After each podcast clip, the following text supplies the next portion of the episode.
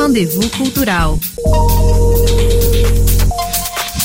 Patrícia Moribe. O fotógrafo Sebastião Salgado foi padrinho nesta quinta-feira em Paris da primeira edição de prêmios de fotografia da ONG Comissão Católica contra a Fome e pelo Desenvolvimento, CCFD Terre Solidaire. Ele lembrou a importância da ONG no seu exílio e na sua formação como fotógrafo. Quando nós chegamos na França, em 1969, nós viemos refugiados a situação no Brasil era muito difícil. E o Comitê Católico era uma das organizações que apoiava o maior número de brasileiros que chegavam na França sem bolsa de estudos, sem possibilidade de, de, de, de se fixar de uma maneira digna.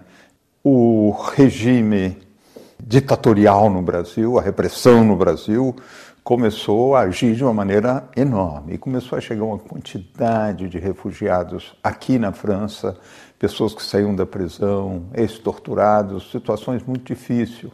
E aí a gente organizou com o Comitê Católico e com a CIMAD, uma outra organização não católica, mais protestante, mas que trabalhavam juntos, todo um sistema de captação de recursos, de obtenção de leitos, de assistência em hospitais para brasileiros que chegavam numa situação terrível. Depois eu formei, eu me preparei e fui trabalhar na Inglaterra como economista. Dois anos depois eu abandono tudo, volto à França e começo minha vida de fotógrafo. E a primeira reportagem que eu fiz, que eu fui à África para fazer, no Níger, eu já fiquei na casa da pessoa que representava o Comitê Católico contra a Fome e o Desenvolvimento na cidade de Niamey, no Níger, que era um brasileiro chamado Marcos Guerra. E através do Comitê Católico nós organizamos toda a minha reportagem eh, no Níger. E foi uma coisa fantástica. E voltando do Níger, uma das fotografias foi utilizada. Mas foi utilizada numa escala que eu nunca tinha visto. Foi todas as igrejas da França, em todas as organizações caritativas, em todas as associações, em todas as partes da França essa fotografia foi publicada. E o Comitê Católico me pagou, me pagou corretamente, me pagou uma tarifa sindical, que era a tarifa correta de pagar, o que me permitiu me equipar completamente em fotografia, laboratório, câmeras. A gente está acostumado a ver as organizações que trabalham na urgência. Trabalhar na urgência é levar alimentação, é levar medicamento. Uma hora que a alimentação acabou e que o medicamento foi usado, acabou a ajuda. Ao passo que o Comitê Católico não, ele trabalha construindo uma sociedade.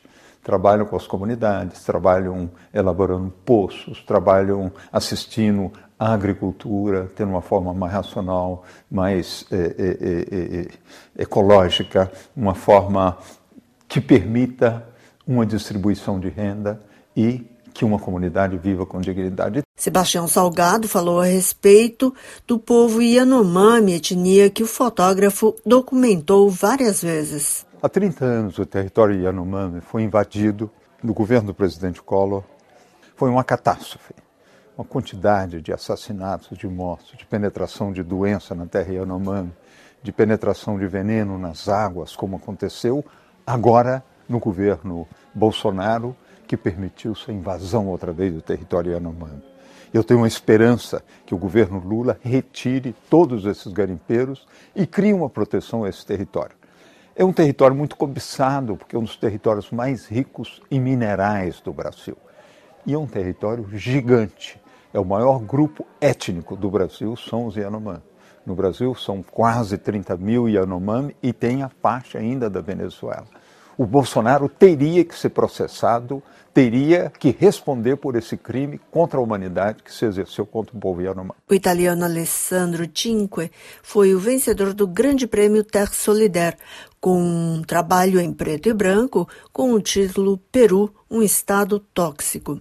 A fotógrafa armeniana Nush Babayanyan foi recompensada por um projeto sobre as condições de vida das populações da Ásia Central.